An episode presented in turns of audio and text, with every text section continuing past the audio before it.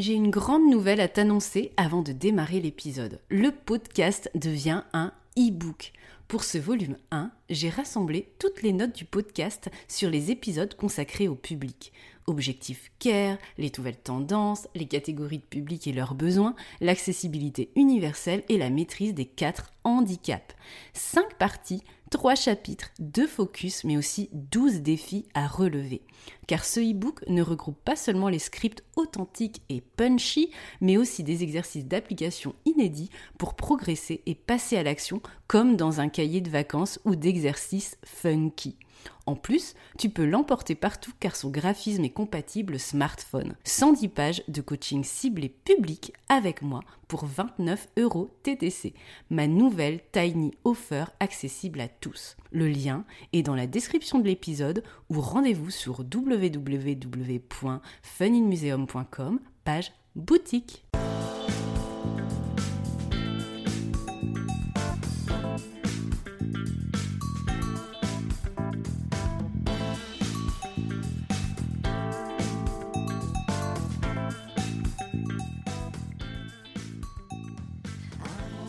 Bonjour à tous et bienvenue sur le podcast J'ai l'œil du tigre.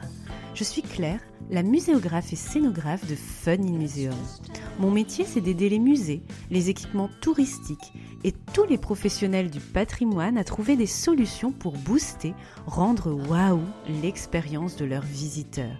Chaque semaine, je vous donne les stratégies, les astuces et surtout de la bonne humeur pour réinventer avec moi le monde des musées, les rendre plus fun et vraiment accessibles à tous.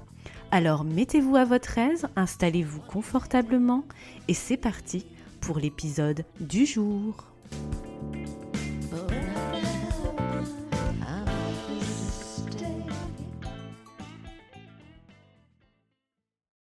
Bonjour et bienvenue dans ce nouvel épisode de J'ai l'œil du tigre. Aujourd'hui nous allons parler d'équilibre et de confrontation, de mécanismes et de fausses idées qui ont la vie dure. Comme vous le savez peut-être, je me suis formée d'abord dans les structures muséales avec objets et notamment avec œuvres d'art, puisque je suis issue, peut-être comme vous qui m'écoutez, d'un cursus en histoire de l'art et archéologie. J'ai donc un goût certain pour les expositions d'objets et de collections diverses et variées, de toute époque confondue. J'ai eu la chance aussi de débuter ma carrière dans de magnifiques musées riches en chefs-d'œuvre, notamment d'artistes contemporains, morts ou vivants que j'ai pu rencontrer pour certains. L'œuvre, l'objet, était donc au cœur des projets que je devais mener dans cet univers beaux-arts et art contemporain. En dehors de la médiation humaine, visite guidée, comptée, ateliers, etc., la médiation outil, c'est-à-dire les dispositifs physiques ou digitaux de médiation, manip, audiovisuel, etc., qu'on trouvait dans les expositions auxquelles je participais, était très rudimentaire. Des textes de salle souvent rédigés dans une tonalité strictement informative et neutre, avec un vocabulaire technique assez soutenu, des cartels d'œuvres où encore une fois on ne s'adresse souvent pas aux visiteurs, mais avec un discours assez carré, neutre, personnellement je dirais sans personnalité d'auteur. Enfin, une salle de projection avec quelques extraits d'archives, de films, avec ou non une vraie production audiovisuelle créée pour l'occasion. D'ailleurs, celle-ci était souvent faite maison et je me suis moi-même retrouvée embarquée dans ces productions internes avec journées d'interviews d'artistes, de prises de vue et de montage vidéo avec la création de diaporamas d'images en sus.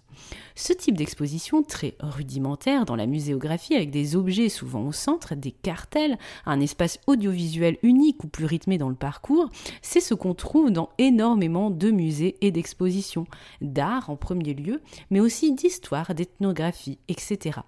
L'objet et l'œuvre vont être délibérément au centre de la démarche muséale et expographique la médiation et l'expérience offerte au visiteur et même les liens qui vont être tissés avec lui vont être secondaires, du moins limités dans ses effets peu ou pas de mimésie sensorielle, on ne peut pas toucher, on regarde, on lit, on s'assoit si possible. Souvent même, on n'ose pas faire de bruit, on avance presque religieusement dans les salles, on s'approche, on regarde, on s'en va. Et on espère, si on a eu le courage de lire les cartels et les textes, pourvu qu'ils soient à minima accessibles au commun des mortels, à défaut d'être séduisants et engagés sur le fond et la forme, on aura peut-être la chance d'apprendre quelque chose et d'avoir eu notre intérêt titillé. Pourquoi je vous parle de ça aujourd'hui? C'est en lien avec le podcast Table Ronde Pousse d'Émilie Lebel, auquel j'ai eu la chance de participer. La thématique était les bébés au musée, en écho à l'épisode que j'avais fait avec ma collègue de Montmartre, Jennifer Février, le numéro 30, souvenez-vous, et qui a d'ailleurs participé avec moi à cette table ronde.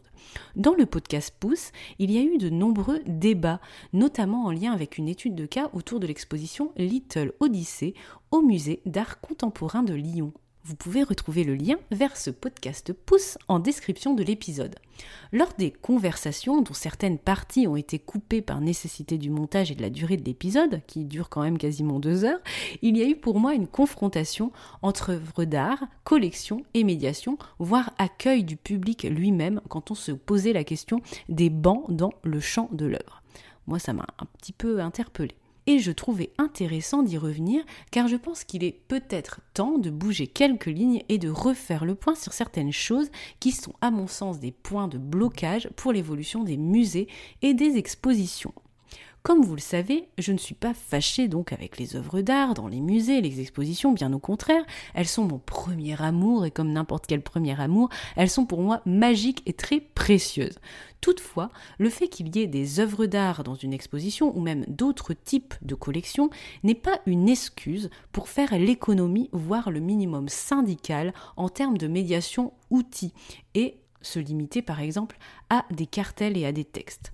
Si vous décidez de concentrer vos efforts dans vos projets d'exposition sur la liste d'œuvres parfaites et qu'il n'y a plus de temps pour penser la médiation outil, hein, je ne parle pas de la médiation humaine, les ateliers et tout, la médiation outil, ce n'est pas que votre planning vous l'a fait à l'envers, c'est parce que vous avez jugé que la liste d'œuvres à refaire 10, 15 000 fois et la partie collection objet de votre exposition était une priorité dans le temps qui vous était imparti de votre projet. Dans un projet, on passe toujours du temps sur ses priorités. Si vous souhaitez faire vraiment de la médiation et de l'expérience des publics le cœur de votre projet, ou même le 50% restant à l'équilibre de la partie objet, vous devez y consacrer du temps, de l'énergie, de la créativité et du budget. Tout est une question de choix. Ainsi, lorsque vous faites une exposition et que vous vous dites Zut, on n'a pas eu le temps d'imaginer des manips, des jeux interactifs, des expériences funky, arrêtez-vous et demandez-vous pourquoi était-ce vraiment une priorité, ma priorité? Exposer des œuvres d'art et offrir ou non une médiation outil en parallèle qui dépasse les cartels traditionnels est donc une question de choix. Je pense sincèrement qu'en 2022, se dédouaner de proposer des outils de médiation parce qu'on a à présenter des objets et des œuvres d'art dans un espace d'exposition, c'est une restriction, une limite qu'on se donne. 1 une limite de vision de musée sans doute. On pense que la médiation et les dispositifs interactifs sont l'apanage de musées avec des collections moins prestigieuses, voire un glissement vers le parc d'attractions.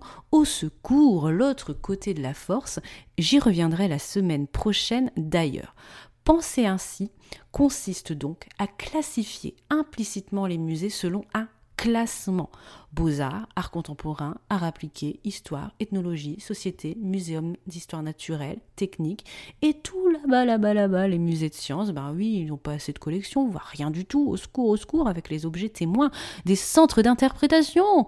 Il n'y a pas de classement dans les musées ou des différentes structures muséales en fonction du sujet qu'ils recouvrent et du critère collection tous les musées se valent et ont la même valeur. Et je rappelle quand même que la partie collection, c'est quand même une partie des missions du musée, c'est pas la mission unique. Il y a quatre missions dans les musées conservation, animation, exposition et ensuite recherche. Donc conservation, collection, ce n'est qu'une partie. Et le patrimoine, on sait très bien que c'est quelque chose de très divers. C'est pas uniquement les objets, ça peut être matériel, immatériel, et surtout en cours de constitution. On est vraiment sur quelque chose de vivant, donc il ne faut pas se restreindre à cette vision limitée. Il n'y a pas de rebut et de quelconque élitisme à avoir, ni entre musées, entre professionnels et surtout envers les visiteurs de ces musées, qui ont juste un point commun, l'envie de découvrir, de vivre quelque chose. Deuxième limite dans cette action de se dédouaner sous prétexte d'œuvre ou de collection de dispositifs de médiation maintenant, la médiation et les divers outils, manip, jeux divers, ne sont pas des rebuts donc et des verrues à côté des objets qu'il faut absolument cacher parce que ça fait tâche à côté. On peut parler de respect d'intégrité de l'œuvre, de sacralisation de l'œuvre, mais encore une fois, c'est un choix de priorité qu'on fait là, l'œuvre, les collections versus la médiation et faire repartir le visiteur avec la compréhension de quelque chose et une connexion qui est autre que la contemplation et, et, le visuel. Si on ne met pas de médiation ou si on la limite à des textes, des cartels, y compris avec quelques questions, on privilégie tout simplement la découverte des œuvres, voire la contemplation avant peut-être l'expérience, le multisensoriel, le ludique, l'apprentissage, l'engagement, la rêverie. Et encore une fois, dans toutes ces choses, la contemplation, l'expérience, le multisensoriel, il n'y a pas d'hierarchisation entre ces choses-là. Il n'y a pas de degré d'importance. Bien sûr, c'est une possibilité, mais il faut l'assumer pleinement, cette contemplation, et surtout garder en tête que ce n'est pas la seule possibilité, et surtout la royale possibilité. La médiation autour des objets n'est pas accessoire. Elle est pour moi essentielle et une vraie richesse dans les parcours d'exposition. Je suis convaincu que les musées et aussi les musées des beaux-arts et d'art contemporain ont davantage à offrir au public qu'une déambulation souvent très passive et avec une absence de médiation outils à proximité. Ils peuvent s'en contenter pendant la pandémie, j'ai travaillé sur une exposition sur l'art déco, où les collections étaient essentielles dans le projet. Mais il y avait une volonté très inédite, m'avait-on dit, de mettre des dispositifs de médiation, et notamment ludiques, car le public était avant tout familial. À côté des collections, j'avais donc inventé toute une série d'expériences et de défis à relever.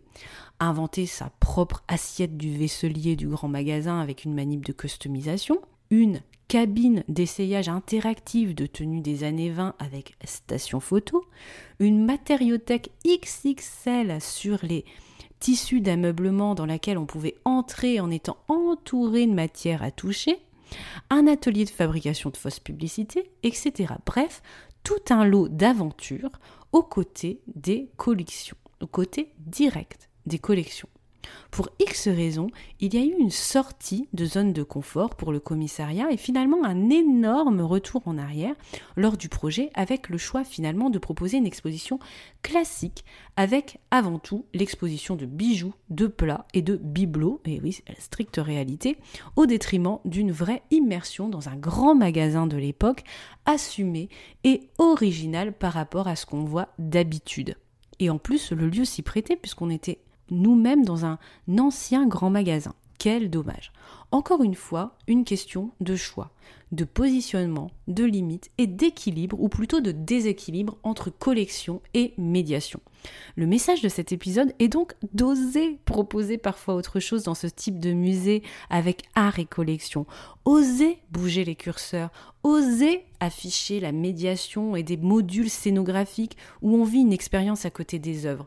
On voit un tableau avec des étoffes ou une œuvre d'art contemporaine avec des matériaux étranges, pourquoi ne pas inventer une matériothèque où on touche ces matières en visuel ou même à l'aveugle où on glisse un peu sa main? Ça peut être rigolo de, de deviner les parties de l'œuvre par exemple qu'on est en train de toucher à l'aveugle. Pourquoi ne pas associer une musique à une œuvre, une odeur, un dispositif d'expression à proximité directe où on va inventer sur un écran aussi euh, ou un support classique sa version d'une assiette de vaisselier ou sa sculpture d'Arte Povera avec une feuille de salade et un tas de fringues, pourquoi pas qu'on met à notre disposition. Qu'est-ce qui nous en interdit, du moins pour une fois, cette fois-ci le musée et les expositions sont des lieux magiques, où un lot immense d'expériences sont à vivre, où l'on a un corps, où l'on parle, on rêve, on sent, on écoute, on partage, on rit, on crée à son tour. Mon fils Martin a fait en petite section, donc à 3 ans, sa première sortie au musée avec l'école. J'étais l'une des mamans accompagnatrices d'ailleurs et j'ai fait quelques ajustements auprès de lui après la sortie. Oui, on se, se refait pas. On leur avait dit, et on peut comprendre pourquoi, qu'au musée, on ne peut pas toucher. On ne pouvait pas danser, rire, parler. Le chut a ponctué notre visite sur la pointe des pieds. Après la sortie, j'expliquais à Martin que dans ce musée-là, tel qu'on le visitait, en effet, on ne pouvait pas toucher. Les objets étaient fragiles et il n'y avait pas de jeu dans ce musée-ci. Mais je lui ai surtout dit que c'était une sorte de musée. Et comme la cuisine, il y a toutes sortes de recettes et de plats de musée. Des musées où on ne touche pas, des musées où on peut toucher, des musées où on peut rire et même parfois danser. Il m'a demandé pourquoi on ne peut pas faire tout ça dans chaque musée? Comme lui, je pense qu'il y a sans doute un équilibre à trouver et que œuvres d'art, collection et médiation outils ne s'opposent pas et qu'elles peuvent cohabiter et même à proximité directe et pas forcément cachées à l'autre bout de l'expo ou dans un sac itinérant qu'on transporte quand on est visiteur. Elle peut avoir une présence physique assumée. Elle est aussi jolie qu'une œuvre. C'est juste une question de point de vue, une question de choix. J'espère que cet épisode t'aura permis de voir le musée et l'exposition peut-être autrement, avec tout son terrain de jeu et de possibilités, y compris quand on travaille avec des œuvres et des collections. Belle matinée, après-midi, soirée, où que vous soyez. À bientôt sur J'ai l'œil du tigre. Si tu as aimé ce que tu as entendu et que tu fais partie des 23% qui écoutent J'ai l'œil du tigre sur Apple Podcast ou une autre plateforme d'écoute qui te permet de me laisser un commentaire et des petites étoiles, 5 j'espère, eh bien je compte sur toi. C'est grâce à toi et à ce petit geste de quelques secondes que nous pourrons aider ensemble le podcast à se faire connaître, à le développer pour aider un maximum de personnes comme toi à faire avancer le monde de la culture et à les musées plus fun et vraiment accessibles à tous. Ce podcast, ce n'est pas le mien, c'est le tien, celui de ceux qui veulent faire bouger les lignes du secteur culturel, le faire briller comme tous ceux qui y participent avec leur talent, leur passion et l'œil du tigre.